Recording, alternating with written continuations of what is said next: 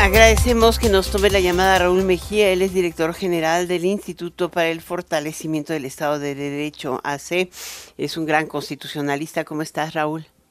Hola, ¿qué tal Alicia? ¿Cómo estás? Muchísimas gracias. Pues regresamos a la discusión así como en, a ver, ¿qué te parecieron? Sobre todo la propuesta final que conocimos, no fue nada nuevo, ¿no? Desaparición de órganos autónomos y eso de la elección de eh, magistrados eh, ministros, ministros, magistrados y jueces. Sí, sí, no, no, no mucha sorpresa, son realmente, digamos, son recalentados, ¿no? Muchos de ellos. Eh, la de elección de ministros y esto, ¿no? Pero mucho de lo otro son cosas que ya se venían diciendo, se venían haciendo, las condiciones electorales de este quitar plurinominales y este tipo de cosas, pues ya eran cosas que ya se habían hecho en alguno de los planes A o B en algún momento del, del sexenio. Y realmente lo, lo, lo que llama mucho la atención es el momento que se está presentando todo esto, ¿no? Que es pues ya ocho meses de que termine su mandato. Pero hoy lo dijo en la mañana, ¿no? ¿Qué dijo en la mañana? Fíjate que no no tuve oportunidad, tuve tuve leí un leí un resumen, pero no lo vi completo. Ah, pero ahorita Andrés nos pone esto de ¿por qué hasta ahora? Es que le preguntaron, oiga, ¿por qué hasta ahora presenta las reformas, no? Ya. Y él respondió, pues porque vienen las elecciones. escúchalo, escúchalo, Raúl, ve. Ah, bueno, entonces básicamente dijo lo que todo el mundo lo que todo el mundo imagina. Pero ve lo que dijo. A ver, ve. A ver. ¿Por qué hasta ahora así empieza?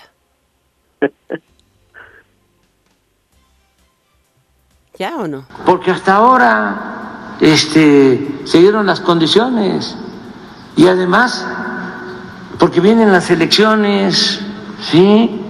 Y el pueblo va a decidir. Y una elección no es nada más para ver qué candidato gana, ni es...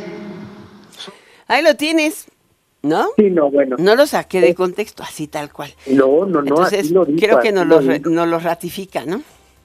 Yo creo que es, es complicado porque es una ele- está pretendiendo que sea una elección plebiscitaria donde las elecciones sean para votar sus propuestas. Las condiciones las tuvo a principio de sexenio y no las aprovechó porque no tenía la capacidad para hacer la reforma. Y este y de nuevo eh, creo que muchas de estas reformas no tienen mucha mucho fondo en el sentido de que eh, son muy complicadas para ser presentadas por un presidente con eh, lo que le llaman eh, pato cojo o con poca legitimidad que ya sabe que ya se va. ¿no? Pero aquí el punto no es esto, o sea, él quiere abrir un debate sobre temas que, que podrían permitir eh, o que parecerían estar induciendo un voto a favor de la mayoría en el Congreso. ¿Cómo, eh, cómo convencer a la, a la sociedad, a, a los votantes, inclusive de hacer un voto diferenciado o de hacer un voto que sea muy racional?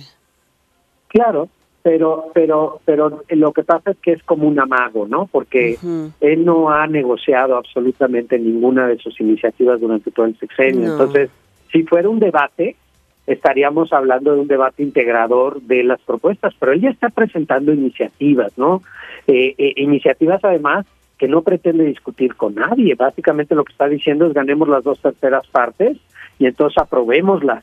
Entonces, no, él no planea un debate democrático, sino a la inversa, planea una condición de, de, de, de, una consolidación de la hegemonía de su partido. Que esto es, es, es un poco más complicado, ¿no? O sea, porque pareciera realmente que estamos discutiendo las condiciones de manera democrática para que las entienda el pueblo. Pero en parte de los problemas es que es muy difícil transmitir realmente qué significa cada una de estas iniciativas, más allá de lo que significan para él todas las mañanas, ¿no? Ujú. Pues yo creo que ese es el tema. Hoy por hoy creo que el debate más importante está relacionado con el proceso de pensiones y también el tema de vivienda por el impacto fiscal que podría conllevar, ¿no? Sobre todo después de que PAN y PRI dijeron que apoyarían esa reforma.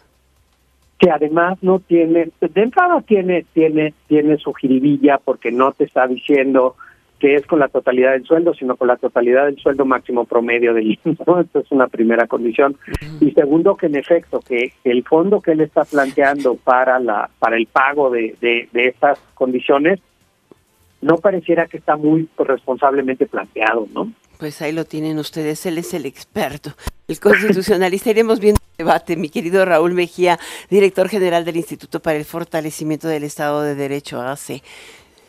Él sí sabe de constitución.